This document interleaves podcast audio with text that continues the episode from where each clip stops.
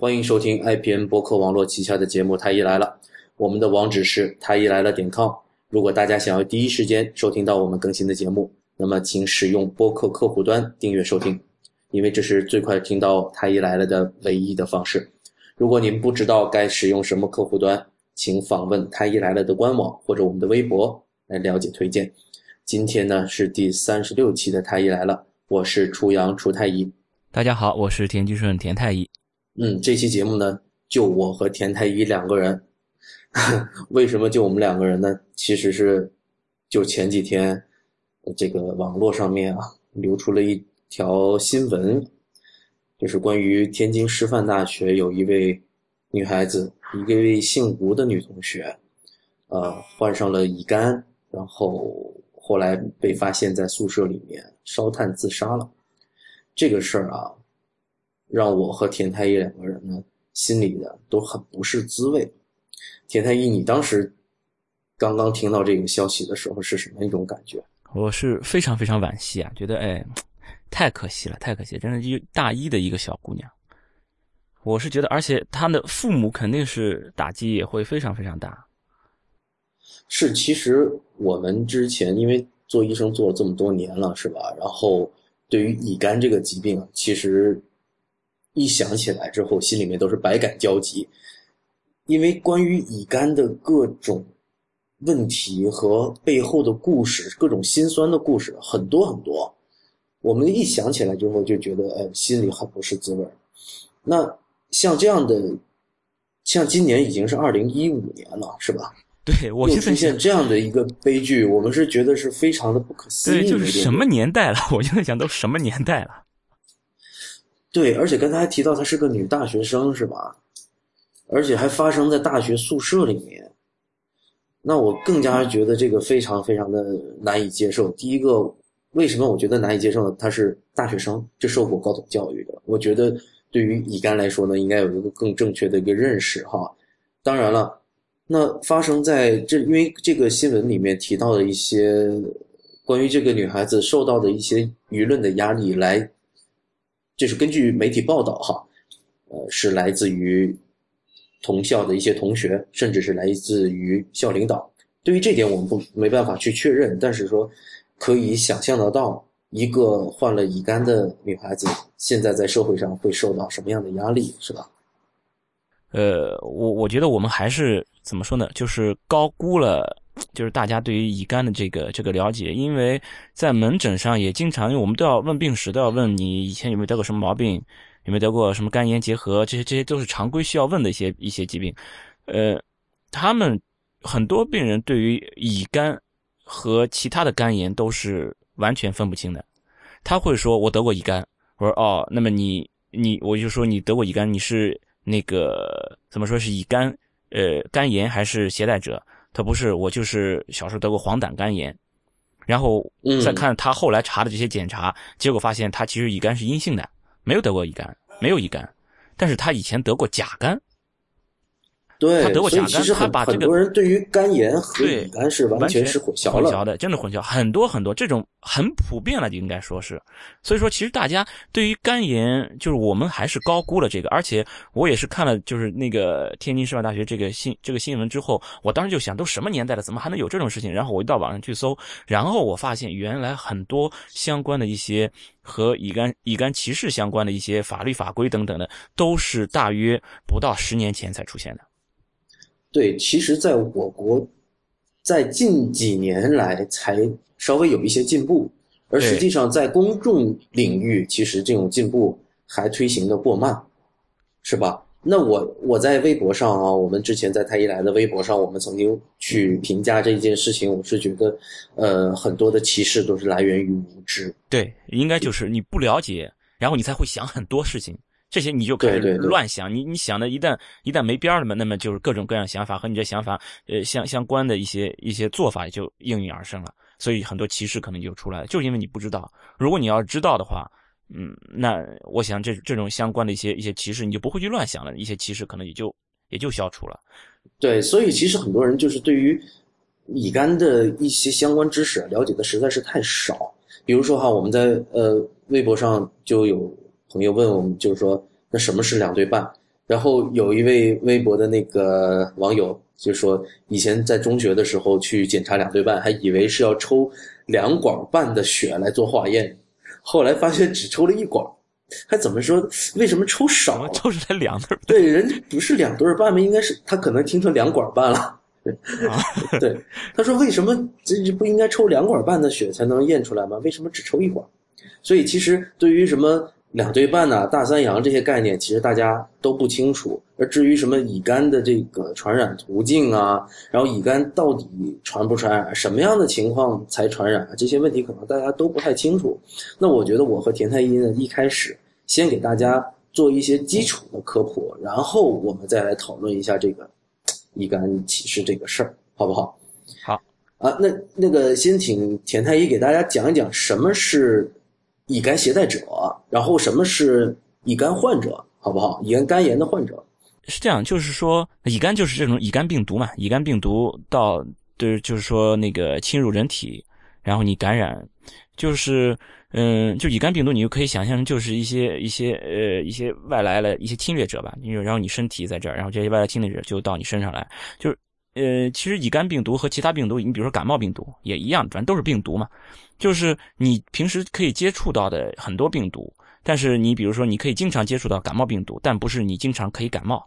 只有在一定程度情况下你才会感冒。比如什么情况？你的免疫力比较低，然后你接触的感冒病毒比较多。那么这时候你会感冒，那乙肝其实也一样，就是说，当你的身体条件正好比较差，比如说你比较劳累啊，或者说你的这种免疫力下降了，然后又恰巧碰上这种来侵略的这些病毒特别多，这时候你就可以感染这种乙肝病毒，然后就乙肝病毒就就不会被你马上被你身体把它就是说呃清清扫出去，不会马上就被你打败。然后它就会侵袭到你的这个身体里面，它就是乙肝嘛，就乙肝病毒嘛，它就主要是还是目标还是冲着你的肝脏去的，所以说就会冲着你的肝脏来。然后其实相当一部分人，应该说是大部分人，你即使感染了乙肝以后，就像你感冒一样，你感冒总会好的嘛。就你身体状态如果好的话，也可以把这些感冒病毒把它清扫掉。乙肝也一样，你身体状态好的话，也可以把这个乙肝病毒清扫掉。对，那清扫主要是依靠的就是你的一个免疫力。就你的免疫力好，你就可以把这些乙肝病毒把它干掉。干掉以后，其实虽然你感染了乙肝，但是你就战胜了它了嘛，你这个乙肝就就就就好了呀。我们就就说自愈，就是很多这种病毒感染就是自愈，自己就就治愈了，自己就好起来了。它治靠的就是你自己的这个免疫力，你身体的这个一一种对抗外界侵侵犯的这么一个能力。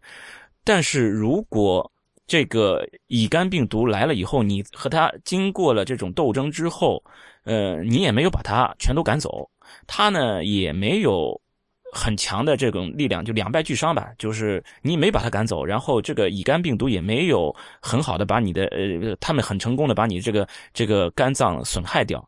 这时候它就在你身体里边长期就是定居下来，然后就存在了一个你和他一个共存的这么一个一个现象，这就是携带。嗯，就是你在携带着病毒，但是呢，病毒又没有足够的力量把你的这个肝肝脏攻击掉，就是让你的肝肝功能受到损害，还没有达到这个水平。然后呢，你又没有足够多的力量把这个病毒清除掉，那么这就你就携带了。而什么时候，比如说你的身体条件不好了，或者你又有。又有更多的这种兵力来来进攻你了，你的这个肝脏确实是又被他们给袭击到，然后你的肝功能受到损害了，这个时候你就叫乙型肝炎的这种呃发发发病了，相当于就是说，嗯嗯嗯，这就是乙型肝炎呃这种发病和这种乙肝的携带的区别。对对对，其实我再给大家讲一讲哈，关于这个为什么叫乙肝和肝炎的区别哈，因为我发觉这是关于肝炎的这些歧视和一些误解里面。很多人都把乙肝误认为是所有的肝炎。那么之前，尤其是在我们国家曾经发生过几次的肝炎的爆发，而那些肝炎的爆发很多都不是乙型肝炎，比如说甲型肝炎曾经在上海爆发过一次哈。那么什么是甲型肝炎、乙型肝炎？其实这是 HAV、HBV 这不同的呃，我们汉语翻译过来之后，就那么 AB 我们就翻译成了甲型、乙型。是吧？那么其实是指的是不同的病毒感染引起的肝炎。那么甲型肝炎和丙肝还有戊肝这几种呢，是比较典型的通过消化道传播的这种肝炎，而乙型肝炎是不经过消化道传播的，而更多的是经过体液和血液传播。这一点我不知道大家清不清楚。那么，通所谓通过消化道传播，就是说可以病从口入，也就是说可以吃进去。那么乙肝呢，往往你即使是吃也很难吃进去，而乙肝病毒呢，更加是一个特别喜欢肝细胞的这样的一个病毒，特别嗜肝性特别强。那么即使是吃进去之后，然后我们的这些胃肠道的这些细胞是不那么容易被感染的，所以基本上我们不能，虽然不能说百分之百说通过口腔、通过消化道不能够传染乙肝，但是呢，通过这种消化途径，也就是说吃这种途径染上乙肝那种可能性是非常非常少的啊。你们。钱太医，你们在这个平时门诊上有没有说关于这种问题啊？比如说，呃，比如说你们主要都是女孩子嘛，或者说女性病人哈，过来看，对，哎，钱太医，我们那个，我我有一个乙肝，或者说我是乙肝病毒携带者，那我能不能怀孕呢？啊，对，这个太多了，太多了，很多人，包括网上很多人咨询也都是，就我有乙肝。或者是乙肝病毒携带者能不能怀孕？那么其实也要分开，就是如果你是乙肝的话，就是前面我讲的，你正在遭受这种大规模的这种乙肝病毒的袭击，然后你还没有战胜它，然后你的肝功能正在受到它的损伤，嗯，这个时候建议你还是先要护肝治疗，先要就是说你要先把这个战战况先要稳定一下，你再去怀孕，因为本身怀孕之后你的这个肝功能还是受到，呃，还是你的这这个负荷还是要增增增加的，所以说你应该。就是先把你的肝功能先要控制到比较理想的这个水平上，然后你再去考虑怀孕。但如果你是只是一个携带者，肝功能是正常的，就是说你已经和它长期共存了，它没有这个这个乙肝病毒没有很强的这个力量去呃损害到你的肝功能，那么你就可以怀孕。就是乙肝病毒携带不不会影响你怀孕的，完全可以怀孕。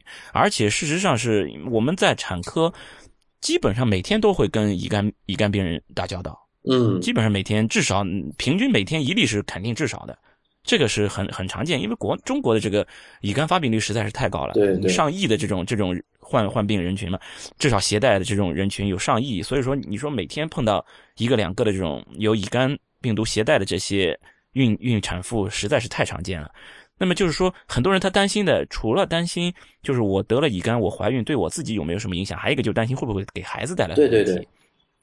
这个是一个，因为确实乙肝传播途径有一个很重要的，就是一个呃母婴传播，就是从很多孩子的这个乙肝其实是从母亲这里传来的。那么就是这个其实是应该说是不只是大部分，而是绝大部分，绝大部分的母婴传播是可以被阻断掉的。嗯，就现在以现在的手段是可以做到，虽然母亲是由乙肝病毒携带，即使是母亲的这个乙肝病毒是复制是有传传传染能力的。那么也是经过一系列的处理之后，大部分百分之九十吧是可以被阻断掉的。嗯嗯嗯。那么就是这个阻断，就是你小孩子出生之后给他用那个免疫球蛋白，然后同时接种免疫疫呃那个乙肝的疫苗，就这个方法对于大部分的绝大部分的这种母婴传播都是可以有阻断作用的。嗯，也就是说，乙肝的患者、乙型肝炎的患者，呃，即使怀孕了，呃，这种。传给下一代的这种可能性几乎是很少很少的，对吧？也很少，对，可以九成以上你是可以被阻断了。对对对。然后我们再回答一下刚才那个我们的网友那个问题，就关于，呃，到底什么是两对半这种概念，就听起来像是不明觉厉。然后 不明觉厉。对，还有大三阳，我可以这么跟大家讲哈，像两对半呐、大三阳，这些都是。就是医生朋友们之间的一种黑话，可以这么说，我们都知道是什么，但是老百姓可能都不知道。但是因为医生们整天挂在嘴里，然后又不好好给大家讲一解释这个概念，所以以至于这样的一个语汇传到了大众的这个这个语言系统里面来。可是大家也是，甚至有些人会把这个大三阳就指代为乙肝。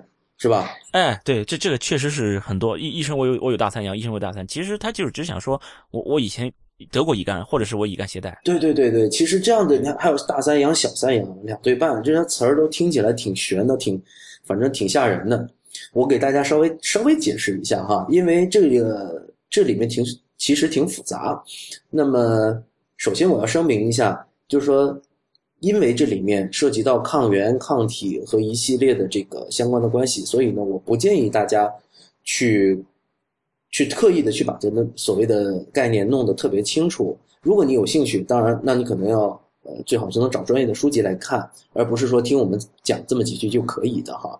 那么所谓两对半呢，是指的是这个乙肝的抗原抗体之间是一共是三对儿，而其中两对儿呢，就是有是可以被检测出来的，而第三对儿呢，它的这个抗原呢很难被测出来，所以它就只剩下半对了。所以所谓的两对半，其实是。两对被检测出来的抗原抗体的组合和半对抗原抗抗体的组合，也是那个所谓的半对呢，其实它只有一只剩下一个抗体了。那么也就是说，呃，乙肝乙肝表面抗原和表面抗体的组合，这是一对儿；然后一抗原和一抗体的这组成了一对儿，这就是两对儿。另外一对另外一个落了单的那个呢，就是乙肝病毒核心抗体。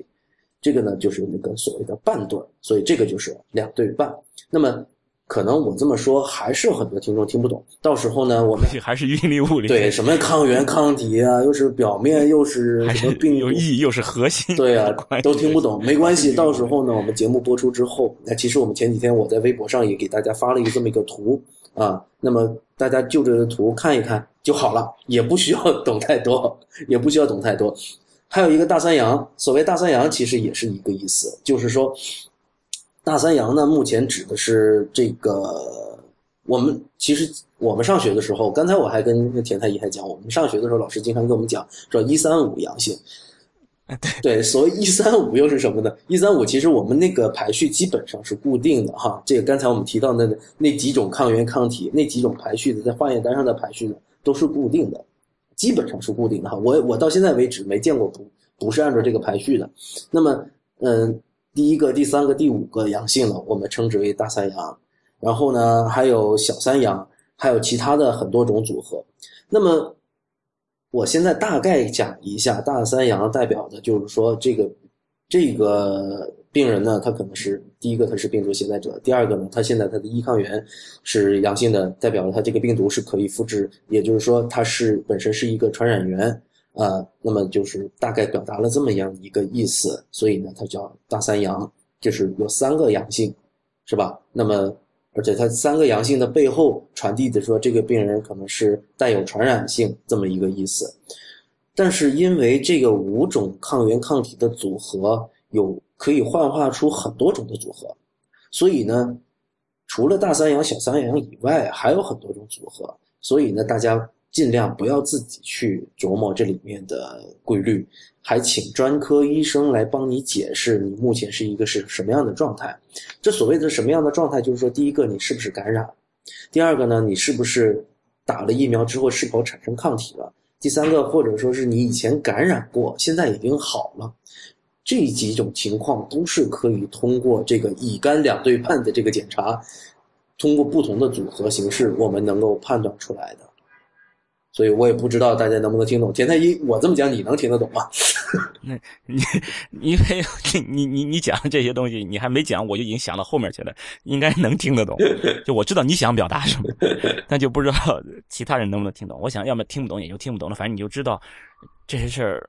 反正就跟乙肝相关嘛，对，是吧？就跟乙肝相关，反正听不懂就算了，反正到时候还是问医生啊，什么自己有没有得过乙肝啊，什么现在好了没有，打打疫苗有没有用啊？对，这些问题都问医生啊。对对，你就就听医生就行了，千万别指望着听我们这一期播客节目就知道就能把这个关于肝病、关于乙肝病毒这个就学懂了，别别这么指望，我们当时学了好长时间也学不懂了，对吧？好，然后。再问一个，其实我们前段就是在这个录这期节目之前，我们是做了一点点功课的哈。我跟田太医就是一起讨论了一下，就是说关于我们以前学传染病的时候会说啊，这传染病会分传染源，有三个环节啊：传染源、传播途径、易感人群哈。那么我们刚才讲了，这个乙型肝炎和其他的肝炎是不一样的。那么在我们这个治疗的这个关于乙肝的这个指南里面。这个乙肝的传播途径是有哪些？我们请田大爷给大家讲一下。就是这个传播途径，就是你通过什么方式把这个病毒传传播起来？你比如说 SARS，它传播途径就是呼吸道传播，就是你你打个喷嚏、咳嗽一声，可能就能传播上这个这个病毒了。那你这个乙肝，乙肝你打个喷嚏、咳嗽一声是不用怕的，就是你对面有一个人他有乙肝，即使是他是一个呃正在复制期的一个传染源，他冲你打个喷嚏，也不会因为这个你就传染上乙肝了，因为乙肝的传播途径不会通过这种飞沫呼吸道传播。它传播途径一般就是有三个，一个就前面讲这个母婴传播，就是说母亲有，然后通过胎盘，然后传播给呃孩子，她怀孕生分呃分娩的这个孩子，就母婴传播。再一个就是血液传播，就是说乙肝的人的血液进入到另外一个人的血液里面，那么这个是会的。你这个不仅仅是输血，你比如说共用剃须刀，可以，对，然后共用牙刷。因为你你刷牙的时候很容易出现这种牙龈的这种出血或者这种黏膜的这种一点点破损，完全有可能的。共用牙刷也是可以的。所以说就这种其实相当于一种体液了，这种体液的这种这种传播也是可以的。还一个就是说性传播，就是通过性交的方式是可以传播的。所以说在很多的国家会把乙肝算放到这种性传播疾病里面去讲的。是是是，就这个是乙肝是算着 STD，就是性传播疾病。对，就是性，就是说老百姓讲的这种性病嘛，性病不是不要就就知道就是什么淋病、梅毒、艾滋病，哎，不是，不仅这个乙肝，乙肝也是性病。是的，是的，是的。对，它可以通过性性传播，所以说你你说如果知道这个人呃有有乙肝，你又想呃预防一下，你就可以戴避孕套嘛，这个就可以帮助阻断那个乙肝病毒的传播。对，其实从田太医刚才给大家介绍的这个传播途径里面，我就要给大家必须给大家澄清一个概念，应该是两个概念，一个就是所谓日常接触和一个亲密接触的概念。为什么这么说呢？就是我发觉很多朋友啊，就是我身边一些朋友也分不清。就比如说我们之前也也也跟朋友去介绍过艾滋病，那么我们之前还跟那个陈太医一起介绍过麻风。然后我们还跟刘医生一起介绍过结合，其实这里面经常会普及到这个概念，到底是什么是亲密接触，什么是日常接触？我们比如说我跟田太医，那么我们两个人就是朋友，日常接触，我们必须要，我们必须要想清楚是日常，我们没有亲密接触啊。对啊，虽然我们之间传过绯闻，但是我们还是日常接触，对吧？我们没有任何亲密的。呃，这种 举动，比如说我们不会共用牙刷，我为什么说共用牙刷？共用牙刷这，你看有因为有人有些人有牙龈炎哈，然后刷牙的时候经常出血，对不对？那么比如说你有口腔溃疡，这个刷牙的时候这里面口腔其实是有破损的。那么刚才讲到我们是通过体液、血液传播的，那这种情况下，那日常你你不可能是跟人家去接吻，是吧？你也不跟人家去共用牙刷，那么基本上日常接触是不会传染到乙肝的。但是如果说是这种亲密接触，是有可能的，对吧？那么刚才田太医又讲到了性交，是吧？那么性行为是可以传播乙肝的。那么，所以说，老百姓们就是要分不清，如果是分不清这个日常接触和亲密接触的话，就是容易引起这样的一个误会。那比如说我们一起吃饭，田太医，你说我们一起吃饭。会不会传播？一起出吃饭应该不会，因为这相当于就是那个呼吸，那不是消化道了嘛？消化道就是那个乙肝不是通过消化道传播的呀。对，一起吃饭是没问题的。好，我们一个一个案例说，一起吃饭不会，对，接吻会不会？接吻理论上应该不会，除非正好真的就像你刚才讲的，就是有有口口腔溃疡，两个人都有口腔溃疡。对，但是因为。接吻这种是一个涉及到体液交换，对吧？对，所以呢，它的风险就比一起吃饭就高得多了。对，对，对，对，对。所以其实，因为大家要明白这个概念，才能够去去界定自己平时的那个行为和或者说跟自我保护。我们并不是说教大家去歧视身边的这个乙肝的患者，而是我们教大家如何如何正确的去认识这个疾病，然后。你把这些东西都搞清楚之后，我们才能够规范自己的行为，同时还有一个自己的保护。那么说到保护的话，我们更想强调的是另外一点，那么我们刚才讲到的乙肝，就是这种传染病的传染源、传播途径和易感人群，这里面最重要的一点，我们想说疫苗，因为有些同学、有些朋友会说啊，它是易感人群。我们如果说打了疫苗，那么其实对于这种易感人群，你就不再是易感人群了。在二零零二年起，我们国家就已经实施了这个新生儿乙肝疫苗的免费接种计划。一旦你接种了这个乙肝疫苗之后，那么现在这个保护率是非常高的啊，都都超过百分之九十的。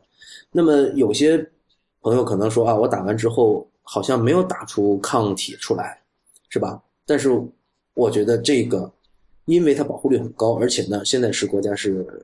就是乙肝这个疾病是通过是可以通过疫苗来来达到一个保护的目的的，所以无论是哪一种情况都好，无论你小的时候是否打过疫苗都好，现在都可以去打这个疫苗。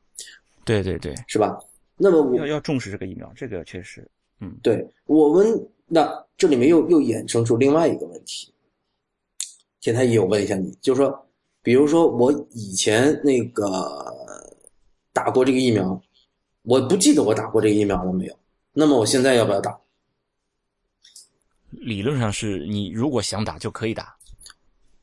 对这个东西，我们之前我们还刚才还讨论过这个问题，是不是？对，对，就是说指南是这样的，指南他是觉得你你你不用在乎，如果你觉得哎呦我有可能会有暴露，你比如说呃你你发现自己的那个。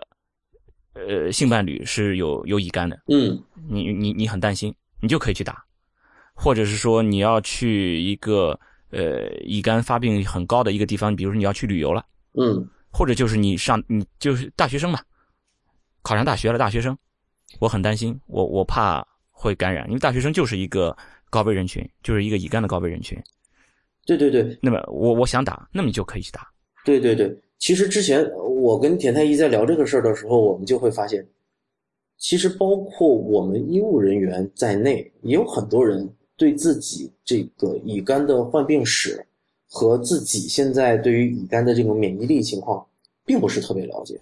不了解，不了解，对吧？比如说我自己，我现在我每年都体检，我知道，我那那我也不妨给大家介绍一下我现在的情况，就是。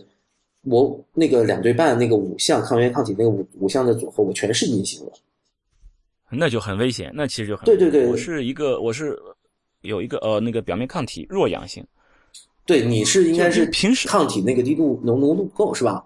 对对，其实就是这个东西，平时查体每年的这种查体是不查的，就是说，对对对，所以这里面涉及到一个问题，你看，可能我们两个刚才这个聊天，外行不一定听得懂，什么意思呢？就是说。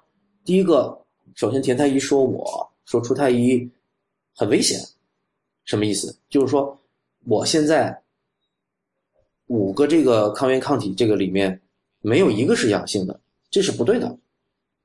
为什么呢？因为第二项我们被攻击，对第二项代表了我们的免疫力。如果是第二项是阳性，这种是应该是其他全是阴性，这种情况是最理想的，对不对？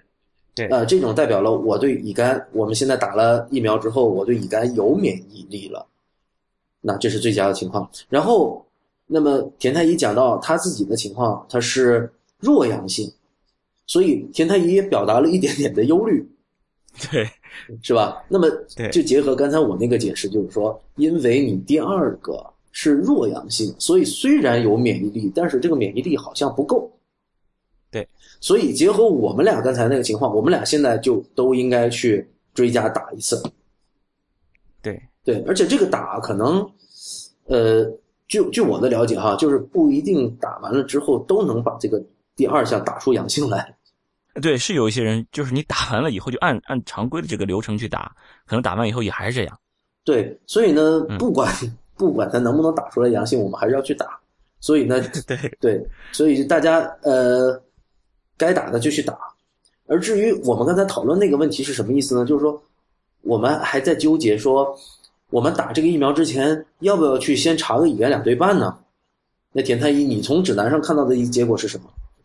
指南上，我们国家的指南是说是没有必要，就是说它是相当于从这个效价比嘛，就是说你你查了，你总要花钱，你还抽抽管子血，是不是？然后你查完以后，然后根据这个结果，你再去判断打还是不打。然后就算是你可能已经携带了，然后你又打了疫苗，其实这个危险性也是很低的。对对对，所以说他就认为你其实你查还是不查，花不花这个钱，抽不抽这个血都无所谓，你就想打你就去打就好了。对，其实这里面关键的问题是，这个打这个疫苗啊，它是没有什么太大禁忌症的。对，所以就是说，你不管你现在是不是已经有抗体或者没抗体的话，你打都可以打，对吧？那么我的想法呢，我一开始我是觉得是可以先去查一下的。那我觉得我查了一下，发现啊乙肝两对半没事，那么我就觉得嗯，那我可能就不用打了。比如说乙肝两对半，我的那个二第二项就是阳性的，那么我们就。不用打了，但后来想想，呃，对啊，那我如果需要打呢，那我就花两次钱，是吧？第一个呢，你先查一个两对半，你要花一个钱；第二个发现要打了呢，那你的话再查一个，还要去打大三阳，打不是打大三阳去打乙肝打乙肝疫苗，是吧？那你就花两层钱。但是呢，你如果不清楚自己的情况，你直接去打，那你就只花一个钱，就是打疫苗那个钱，对吧？对，他就从这个考虑，就是说你。就是说，前前提是你没有没有乙肝了，你没有乙肝，你你觉得你到底划不划算去打这个疫苗？如果你没有乙肝，你就去打上。对，所以这里是最划算的。对对，这里面其实就涉及到一个大家对自己的这个关于肝炎的自身的了解的情况了。如果你特别了解，那比如说你是内行，是吧？是一个医学工作者、医务工作者，那么可以。如果你不是的话呢，呃，你怎么选择呢？都有道理。反正也就是最多多花两块钱，或者说是多挨两针，最大的是，反正我觉得你去做总会不做好，对，是吧？你千万不要说我也不知道，但是我也不管，啊，这样就很不好。对你不知道不管，然后就去就去歧视，那就更不好了。对，因为我们讲到就是说，呃，不能歧视的同时，但我们也不能够忽略这个乙肝对人体的伤害哈。因为乙型肝炎一旦伤害呃一一旦感染了之后，接下来将是这样的一个流程，就是肝炎、肝硬化、肝癌，是这样的，很很多的就是一个很多病人最后得肝癌都是这么一个发展的路径。就是如果一旦得了乙肝，你自己不知道，接下来你可能会面临那样的一个发展的路径，最后导致非常严重的后果。所以一旦是。没有，就是对自己的身体不够了解的话，就可能会产生非常严重的后果。所以从这个角度出发，还是建议大家，就是要么去查一查，要么干脆不用查了，直接就把这个乙肝疫苗再去接种一下。因为刚才我提到的是，二零零二年起，我们国家才全面开展这种乙肝疫苗的免费接种。那么在一些农村的地方，或者是经济欠发达的地区，或者说某些家长。意识并不是那么强的地方，可能这个乙肝的接种，乙肝疫苗的接种率不是那么覆盖的，不是那么好，对不对？而且这个还有一个问题，就是前一段时间不是经常会爆出来，就是打了乙打了乙肝疫苗，不是光乙肝疫苗，就是儿童婴幼儿打了疫苗之后出现这种严重的不良反应，对对对，甚至有有这种打疫苗之后死亡的这种报道，所以说就会让很多人就甚至阴谋论都出来了，是是是。然后就觉得，哎，这都是什么什么赚钱呀，什么什么，嗯，或者是是各种各样阴谋论嘛，或者就是各种不信任，就觉得打打疫苗其实不好。事实上，你想想有多少人打了疫苗，是几千万人打疫苗，如果发生了一个两个的这种这种不良反应，是千万分之一、百万分之一级别的这种这种机会，就是比你中彩券、中彩票这种机会都要低，比你在同一个地方遭三死雷劈的这种机会都要低。就这么低的这种发病率，你你你为什么还要担心它？但是你可以从里面获得很大的益处，你为什么不去做这个事情？对，因为你想想，我们全国有超过一亿的乙肝病毒携带者，就是目目前的这种情况，所以我们经常刚才还在讨论易感人群的问题，因为乙肝的传播途径还是挺多的哈。与其我们去排斥他人，排斥这一亿的乙肝病毒携带者。为什么不把自己脱离这个易感人群呢？对不对？我觉得这才是一个根本的一个一个解决的方法。你自己清楚的知道自己，比如说已已经接种了乙肝的疫苗，而且呢，现在目前带有的这个对于乙肝病毒的一个免疫力，那你平时再去跟这些乙肝患者或者乙肝病毒携带者去接触的时候，你是不是就没有那么多顾虑了呢？对，而且我觉得还应该就是说，有些人会觉得，哎，这个歧视是不好的啊，我要我要自己要注意，我不能歧视人家。你不歧视乙肝携带者，不歧视乙肝患者，不代表你就不能去打疫苗，对不对？对对，你你打疫苗一种自我保护，这是一种非常正当的一种行为，对吧？我不想得这个疾病，所以说我去自我保护，我去打一个疫苗，这是非常非常正当的一个行为，这不是乙肝歧视，对对不对？我现在这个是非常正正常的一个一个行为，所以说其实打疫苗这个事情是非常非常正常的，一点没有什么呃过失的一个一个一个行为。是我们今天在这个节目里，我们先不说这个道德优越感的事儿啊，虽然我们经常会有这种道德优越感，好吧？那么我们今天是就即使不站在这种道德道德观输出的这个角度，我们站在一个一个健康保健的这么一个角度，也劝说大家，让大家去。去接种这个乙肝疫苗，这个道理刚才我们已经讲过了啊。我们不是说啊，你，我可是甚至说的难听一点，你，你爱歧视不歧视，但你自己的身体你自己要保护吧。对，不管你歧不歧视，你去打这个疫苗都没错。对。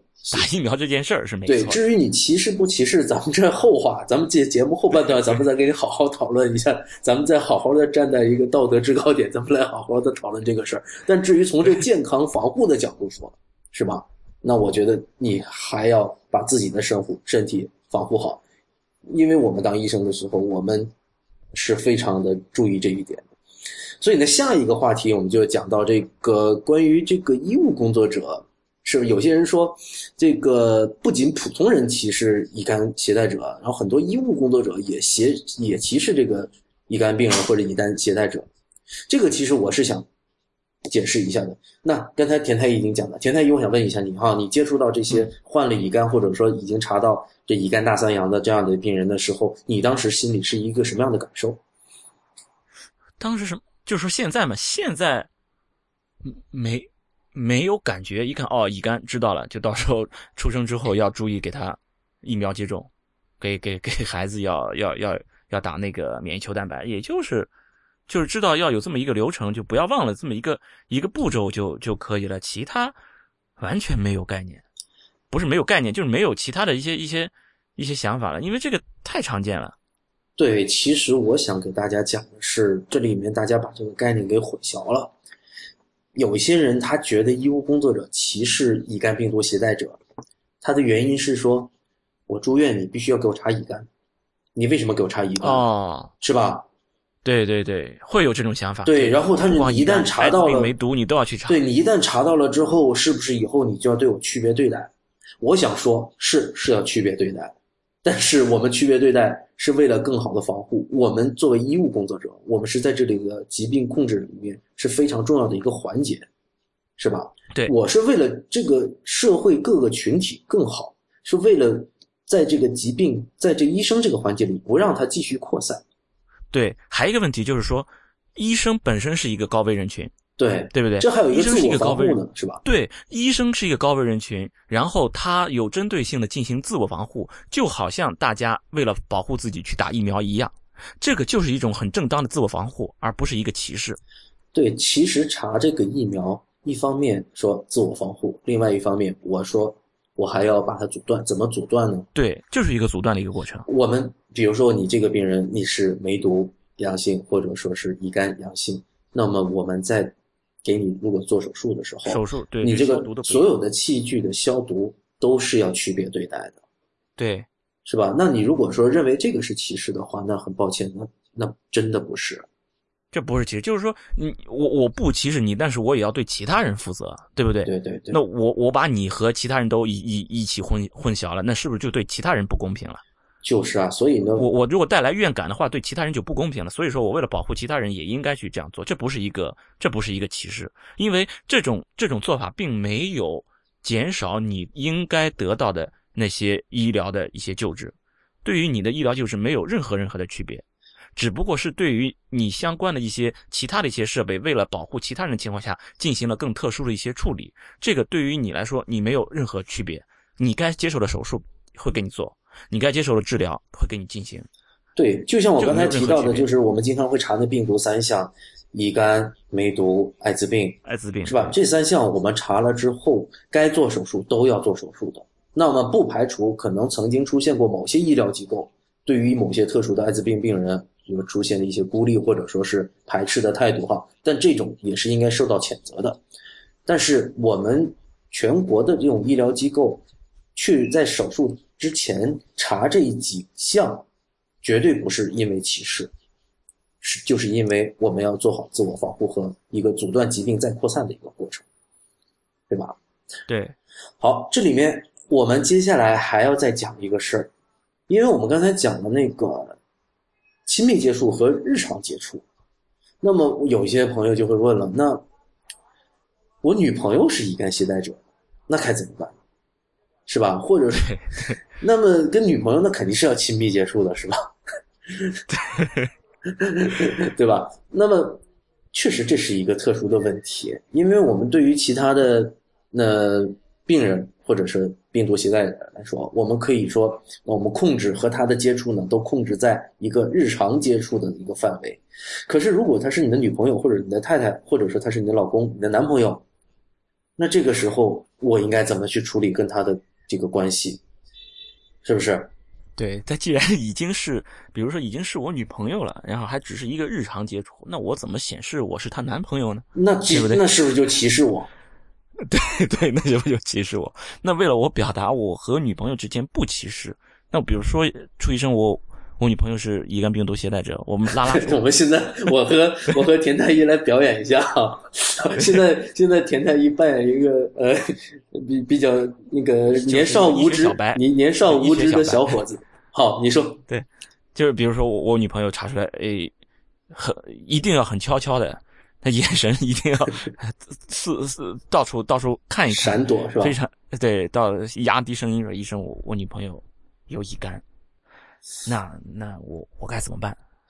小田呐，太年轻啊！好好好，认真说哈。那个小田，为什么认真起来还是叫小田啊？就是说，你女朋友是。乙肝携带者哈，乙肝携带者。第一个，你还是像我们刚才已经，刚才我们做那么多，其实就是给现在铺垫的。其实你还是要知道自己的这个情况是怎么样的。如果你不知道，不要紧，你就去注射你的乙肝疫苗好了。注射完了之后，你去跟踪，去知道自己是不是有免疫力。那么你担心的是，因为你和女朋友要亲密接触，所以可能会。传染上乙肝这一点是没错的，确实你是可能会被传染的，但是没关系，你只要去注射这个疫苗了，那么以后你们可以放心的亲密接触。就是，因为它确实是不是说性生活可以接触吗？可以可以传播吗？哦，那么我就打了疫苗之后，性生活也可以了吗？对这个呢，怎么说呢？呃，因为这个就是免疫的呃防护啊，它就是起效，它也是要一个时间的哈。那么就算是。你打了这个疫苗呢，但是有一段时间呢，还是做好自我防护比较好。呃，如果说这个比较亲密的这个接吻呢，如果说双方没有口腔溃疡啊，没口腔里没有什么，呃，最近也没有说是去拔过牙啊什么的，一般来说呢，这种亲吻，哪怕你是法式的深吻哈，应该也没什么大碍。那么性行为呢？如果说能够做好保护措施呢，就会更好，是吧？因为呢，多保护措施就是什么呢？戴安全套啊！小田，你太天真了。哦，呃，你你你装的很很不像嘛。啊啊！你们哦，你还是处男是吧？哦哦。啊，那么那是不是还要再问一下，这种性行为包不包括拉手？啊，这个这个实在你是太傻太天真了。呃，性。性行为是不包括拉手的，好吗？那么拉手要，那么就不用防护吗？拉手属于日常接触，好不好？哦，好吧。那拥抱呢？拥抱当然也是啊。哦，明白了。那我们我们现在要界定一下亲密接触和日常接触吗？小田。哎，这这这不是刚交了女朋友吗？啊，你刚交了女朋友，刚交刚交的话属于亲密接触啊。Just now，你刚交刚交的话就是这个爆菊刚刚哦哦哦，刚刚哦不好意思啊，小田，嗯，朱医生那个想的太多了。刚刚交的话，呃，是是是需要保护的。是属于啊，明白明白。呃，好了，不正经了一下哈。嗯嗯，好，我们不正经了一下，反正大家不知道对这个事儿呢有没有了解？其实呢，就是为了希望大家不要被我们呃激怒哈，我们还是很正经的，只不过是想通过这样的方式呢，给大家传播一下，即使是亲密接触，哪怕你身边的人啊患上了乙肝，我们也是可以很怎么，就是相相濡以沫，是不是？仍然相濡以沫，对对，仍然可以对他表达关爱，不疏远，不歧视的，对吧？对，如果是这样的话，你说这个恋爱怎么看，是吧？而且实际上，乙肝并不是不治之症，对不对？也是可以治的嘛。而且就算是说你带着，也是可以生存的嘛，是不是？对对啊，这个东西千万不要把这个不要把乙肝想的那么可怕，是吧？嗯，那么其实我们刚才讲了这么多哈，为什么我们讲这么多？是因为我们在节目开头我们就已经想就讲到了，这么多年来我们听到的关于乙肝的这种歧视的案例，实在听的太多了。呃，现在请田太医给大家讲一讲，就是说在过去的一段时间里面，我们国家哈，在这在这个乙肝的防护和防反歧视的这个事业上面，我们还是进发生了一些变化，然后有一些进步的，是不是？田太医，对，这但是是是有进步，现在我我我们确实应该是要承认，这个社会确实是在进步的啊。嗯但是就是觉得，呃，一个是起步有点太晚了，是要到二十一世纪了。对，二十一世纪才开始刚刚起步，而且我觉得就是怎么说呢，在全社会范围内的这个推动力实在是太低太弱，就没有一个很好的一种普及性的让大家都去了解一下这个呃乙肝相关的一些情况。你比如说，是是二零零三年那个时候，还呃才出现了所谓的这个乙肝歧视第一案。嗯是因为有一个公务员，啊，他他考公务员是要给他查乙肝，然后他认为这是一种歧视，呃，然后他去上诉，所以说这变成了这个乙肝歧视的第一案，然后这才引起了重视。哦，原来这个乙肝，可能就是他们，呃，就是制定政策的人，他们也才意识到，哦，原来乙肝和甲肝不一样啊。哦，对对对对，对，可能他们才会去考虑这个事情。然后，你比如说到了那个呃零五年的时候，零五年这才那个公公务员的那个录用那个标准上，才把这个乙肝携带者的这个就是禁令，相当于把它取消掉。这是到零五年，是十年以前，十年以前才刚刚把这个取消掉。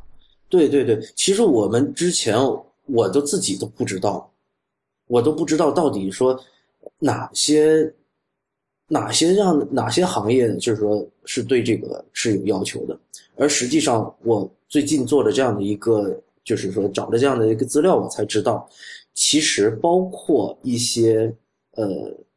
这个哪怕哪怕是食品行业哈，就是那些发健康证的这些行业，对乙肝项目都是不要求的。那么，比如说，呃，之前哈还存还曾经存在过，就是说我们相关的对于对于幼教从业者，所谓幼教从业者就是托儿所、幼儿园的老师们，以前在我们国家是规定是不能够从事这个幼教工作的。如果说你乙肝肝呃乙型肝炎表面抗原阳性，以前的规定是，如果你是阳性的话，应该调离工作岗位，或者说是不予录用的。而在最近的这个新的规定里面，修订说明了，这个取消了这样的一条规定。其实这也代表着国家层面对于这个乙肝病毒携带者传染性问题认这个这个问题认知的一个进步，对吧？对，其实我们国家二零零六年啊就已经开始出现各种相关的规定，反对这种乙肝的歧视。那么为什么还会出现这样的那样的这种案例出现。电太乙你怎么看这个事儿？我觉得，一方面就是，就虽然我们国家，呃，他们在政策制定方这些人，他们是已经认识到，哦，之前是犯了错误了，就是你把这些呃肝炎的整个的所有的肝炎都混淆在一起，然后制定出来的这些东西就含有这些呃歧视成分在里面了，他们意识到了，但是因为这个事情已经推行了很久了。几十年了，一二十年至少有了。嗯，那么这个时间给整个的民众已经带来了一些根深蒂固的一些一些想一些认识，他们就会已经形成了这么一种一种看法了。所以说，你要想把这些情况把它改过来，我想还是比较困难的。而作为这些政策制定者，他们知道自己。这个犯了错误，然后去改，这一点是没问题。但是，只是把这个政策改掉还不还不够。我想，你应该还应该就是说，推进一下，让全社会的人应该了解这件事情，让大家知知道这个事情，就是你为什么把这个事情给改了，而不是说，呃，你作为一个政策制定者，你已经改正了自己的错误，啊，你已经呃政治正确了，你已经对了，但是整个社会的人还没有跟上，他还是停留在过去，他。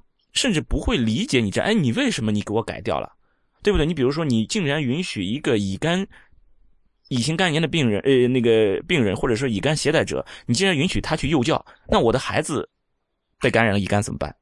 你说家长他会不会有这种担心？对对对，田太医，我明白你这个意思。其实这里面真真的就是说，是一个是把这个规定去推行重要，还是说推广这个知识重要的问题？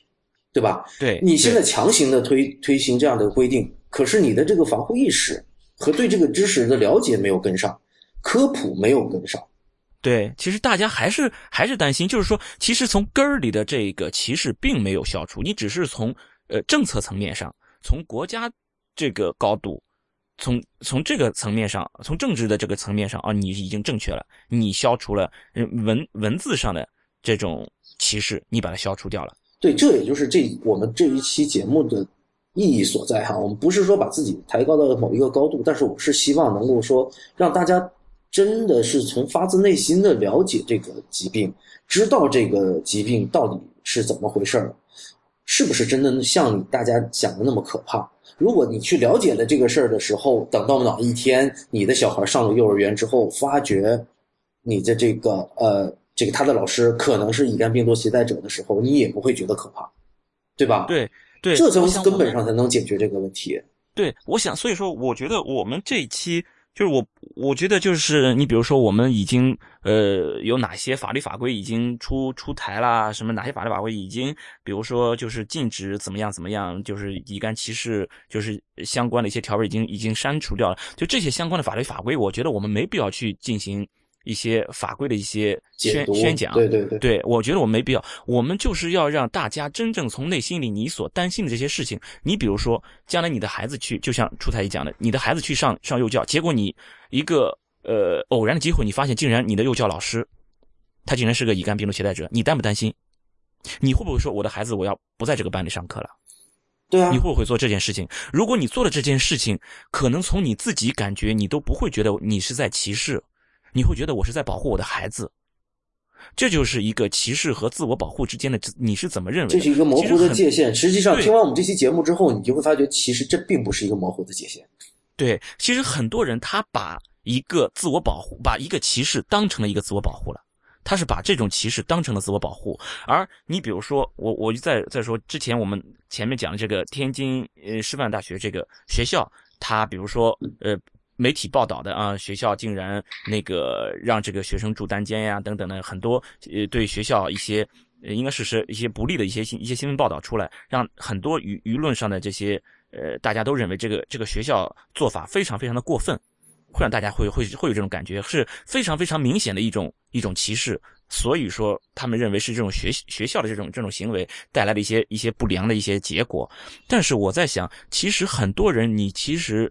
日常生活中可能也做了这种歧视的行为，只不过你没有把它当做一个歧视，你把它当成一种自我保护。对，这就是经常老百姓会说的，说你自己试试看，是吧？你哎对你行你上啊，是吧？你不怕你你行你上对啊，你不怕你自己往上凑啊？对你比如说你在你在你在你在你在说，哎，你看这个这个同学他们的室友竟然嗯、不愿跟他在一起住，比如说看到他的书可能都不愿意去碰。那么如果要是碰到你，你有没有这种自我保护？哎，我我我我总是那个宁可信其有，不能信其无吧？对对不对对？就是觉得你们在唱高调，而实际上是不是这个书上有我我要是感染上，你管呀，对对不对？最终受苦的还是我呀。所以这个真的根根源还是无知。一方面我们根源是在这里。对我一方面我我是觉得哈，我们从来都不应该指责一个个的个体他们无知。那我是想说，我觉得相关部门在这个这个方面投入的精力就是不够。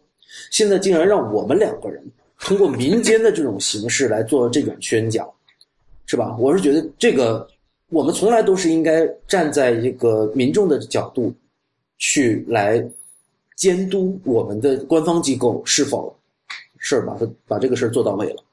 那我是觉得，对于乙肝呃乙肝的这个疾病的科普方面，我们相关的机构这个事儿做的不够。艾滋病，我觉得其实是做的蛮好的。这个对这个道理我能理解哈，就是艾滋病的危害更大，而且现在艾滋艾滋病是没办法被治愈的，所以呢，他们把优先级调得这么高。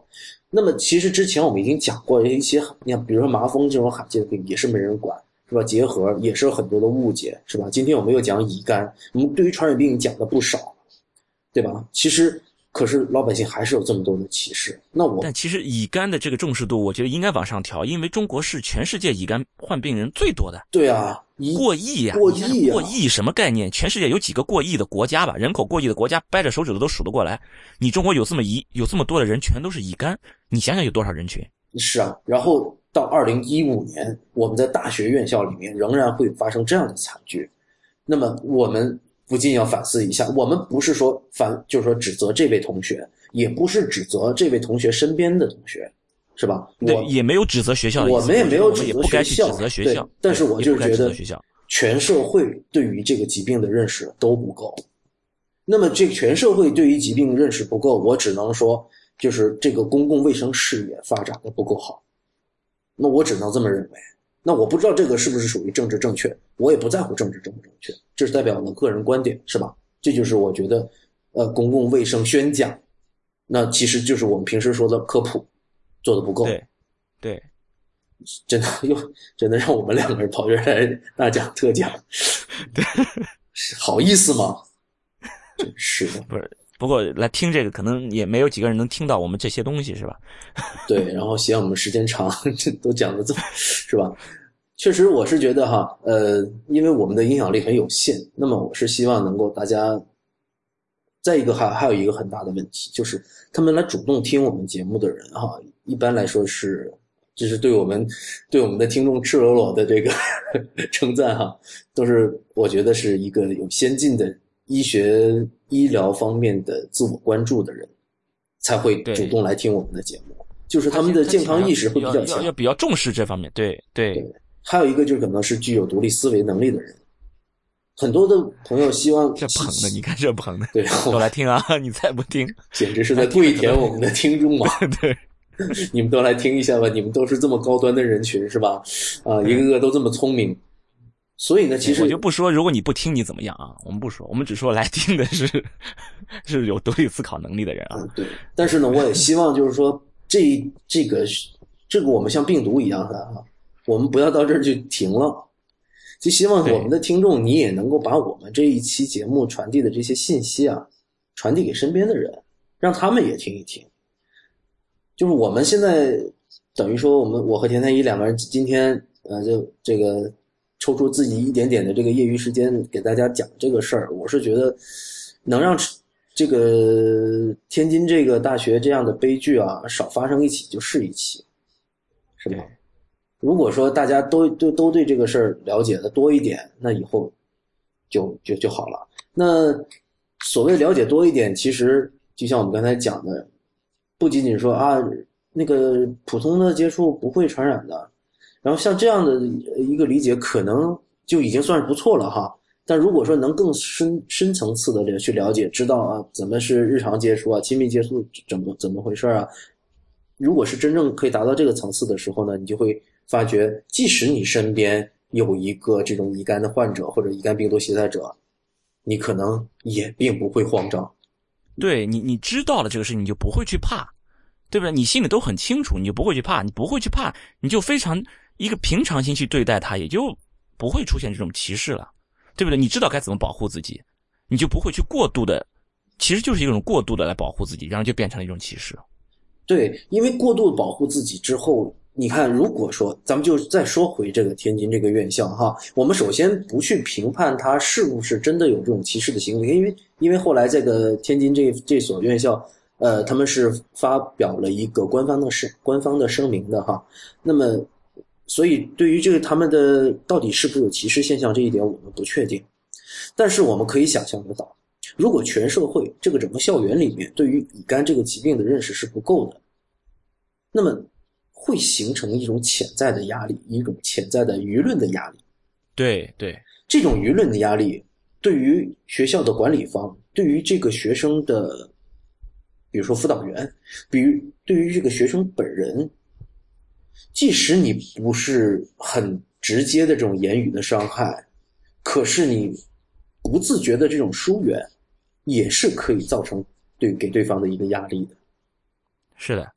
其实，其实这个学校只不过就是一个非常典型的被被被被，就是跳出来的一个让大家展展现在大家面前的这么一个很典型的一个。哎呦，他怎么能这么明显？可能相当普遍的一些大众、一些一些群众，一个一个一个社会的一个一个基础上的一一些人群，可能比较普遍的一个一定程度的，可能不是非常明显的一个歧视，可能是比较低程度的一个。歧视，然后通过学校一下子给爆发起来，你就把它通过学校这么一个点把它给凝聚起来，然后形成一个非常非常典型的看上去一个一个歧视的这么一个现象，发现了，然后大家说哦这样是不对的。如果你整个社会对这个事情的认识还不够，还是处于一种无知的状态，那么每个是这个整个社会的每一个人还都是处于一个一个比较低层次的一个歧视的一个状态，那么还会有另外一个点再把这些。低层次的一个歧视凝聚成一个更大的一个歧视，然后把它扩大放出来，然后又会出现一个悲剧。对我们是希望通过我们这一期节目呢，能够推进社会有那么一点点的进步。什么意思？就是我们再一次跪舔一下我们的听众，就是 我们所有的听众未来，呃，有很多现在已经是在工作的，还有一些现在是学生，是吧？那么他们在他们的未来的工作中。很有可能会遇到这样的一个一个又一个的案例，就说比如说自己的同事，或者自己的同学，啊，或者说自己的手下，或者以后自己要招聘了，是吧？都可能会面临到这样的一个案例，就说哦，这个人他的这个对象到底是不是一个乙肝的携带者？面临这样的一个情况的时候，他们将要做决策，那我觉得。如果说是听完我们这一期节目认真听了之后，并认同我们的观点的话，我希望大家都以后都能够做出一个一个正确的选择。对你，比如说你你你几个几个人一起吃饭，然后听说哎那个那个那个谁谁谁原来还有乙肝的，我跟他一起，比如说还一起吃过饭，或我表表达一下紧张，然后你就可以说没关系，我们刚刚听了这一期，他一来了，他说没事你一起吃饭不会传播乙肝的，那么。大家就都认识到这个事情了，对，这就是一点进步。对，尤其是在学校里面，这种传播是非常，其实就是我们平时说传递正能量和负能量的问题哈。一旦就是说有一些人在，比如说控制了话语权的一些人，或者在学校里面，呃，一些意见领袖，如果说你传递了这样的一个信息，说，哎呀，那个乙肝啊，你就算是，就算是他。就是我们平时疏远他可能还不太行啊，可能他书书本上都有那什么呀，反正最好还是不要跟他住在一起吧。如果是这样的这种负面的这种情绪和信息在校园里面这种，呃人群这么密集的地方传递开来的话，你可想而知哈，无论是对于这个同学和对于这个校方管理者都会造成非常大的压力。对对，是吧？那你想想他，你你你整个弥漫的这种情绪。那简直就是对于那种瘟疫的恐惧啊，是吧？那你那我觉得，所以其实每个人在传向外传递一个信息的时候，如果有一个人能够勇敢的站出来说这个事儿不可怕，为什么不可怕？我给你们讲讲。我希望就是听了我们这期节目的人都能勇敢的站出来做这样的一件事儿，如果说呃对你们觉得这个里面还有什么问题不清楚，可以给我们留言，或者说是呃给我们发邮写邮件，那都可以。那我们的那个对联系方式在我们的微博上，在我们微信上都可以，都可以关注我们的微博、微信，去去去了解我们，跟我们呃了呃这这个更获得更更多更详细的关于乙肝方面的一些知识，是吧？我觉得就反正是，我觉得每一个听众作为啊，就算是知识分子吧啊，那么每一个知识分子都担起一份社会责任感起来，我觉得希望能够对于社会的进步做一点点的推动。呃，那么好，我们这一期节目呢，我和田太医两个人呢，给大家根据这个天津这所高校里面某一位女生因为患上乙肝后来自杀这么一个事件哈。给大家讨论了一下关于乙肝和乙肝病毒这么一件事儿。那么，先给大家讲了一讲关于乙肝的传播途径啊，乙肝大三阳、呃两对半的这些基本概念的一个科普。然后呢，我们也给大家讨论了一下为什么会有这种乙肝歧视的现象。然后，我们作为每一个社会中的个体，如何能够去做正确的判断？才能够将这一场关于反乙肝歧视的运动进一步的做一点点的进步哈。那么本期节目呢就先到这里，谢谢大家的收听。太医来了的网址是太医来了点 com，也欢迎大家在社交网络关注太医来了。我们在新浪微博呢叫太医来了，在 Twitter 和微信都是太医来了的全拼。同时也欢迎大家收听 IPN 播客网络旗下的另外几档节目，包括 IT 公论、未知道。内核恐慌、流行通讯、呃，High Story、无次元和硬影像。我是初阳初太医，拜拜，拜拜。